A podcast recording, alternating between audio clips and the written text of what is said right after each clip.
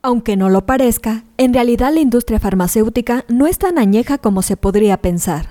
El doctor Joseph Buchner es considerado el creador del primer medicamento sintético de la historia. Todo se remonta a 1828, cuando el también profesor de la Universidad de Múnich logró extraer un ingrediente activo del sauce. De esta forma consiguió la sustancia denominada salicina. Desde entonces nada ha sido igual.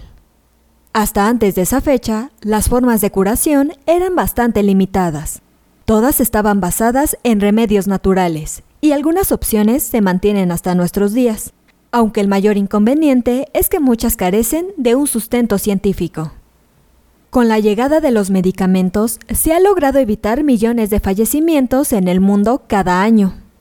Además, son un elemento central para mejorar la calidad de vida de las personas y lograr la recuperación de los enfermos.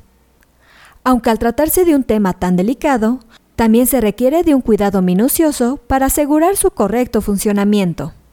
En este episodio te hablaremos sobre los medicamentos que no deben faltar en tu consultorio médico. Comenzamos. Esto es Asismed, Asistencia Médico Legal, su empresa de responsabilidad profesional médica en la cual te damos tips, conceptos y tendencias que te ayudarán a destacarte en el sector salud y evitar cualquier controversia con tus pacientes durante el desarrollo de tu profesión. Un punto muy importante y que muchas veces como médico desconoces es que hay algunos medicamentos que de forma obligatoria debes tener dentro del consultorio. El fundamento se encuentra en la norma oficial mexicana 005 SSA 3 2010 que establece los requerimientos mínimos de infraestructura y equipamiento de establecimientos para la atención médica de pacientes ambulatorios. Dentro de su contenido menciona que todos los consultorios deberán contar con un botiquín de urgencias. En su interior debe tener apósitos, algodón, campos estériles, gasas, guantes quirúrgicos estériles, jeringas desechables con agujas de diversas medidas, material de sutura, soluciones antisépticas, tela adhesiva, tiras reactivas para determinación de glucosa en sangre y vendas elásticas de diferentes medidas.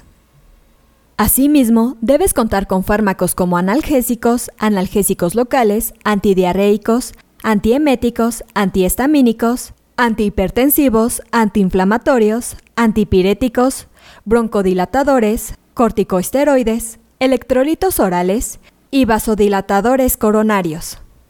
Todos los medicamentos e insumos deben ser vigentes, contar con registro sanitario, etiquetado en español y almacenarse de acuerdo a las indicaciones que vienen en el empaque. En caso de ser un consultorio privado, no deben tener medicamentos del sector salud público. Recuerda que jamás se debe lucrar con los fármacos dentro del consultorio.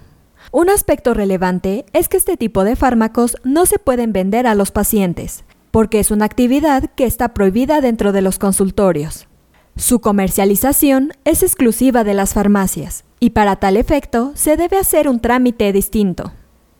Con lo anterior en mente, la lista de medicamentos mencionados es exclusivamente para la curación de los pacientes o la atención de alguna urgencia.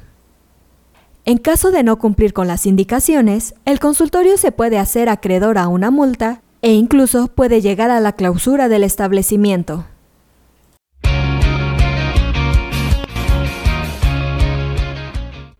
Esto es todo por hoy. Te invito a no perderte nuestros próximos episodios. Y la forma de no perdértelos es suscribiéndote a este podcast desde tu aplicación preferida. Y si te ha gustado este episodio, no olvides compartirlo en tus redes sociales y con tus colegas. Si quieres disfrutar de más contenido, visita nuestra página en www.asistenciamedicolegal.com, así como nuestras redes sociales como Facebook, Twitter, Instagram, YouTube y TikTok. Hasta la próxima.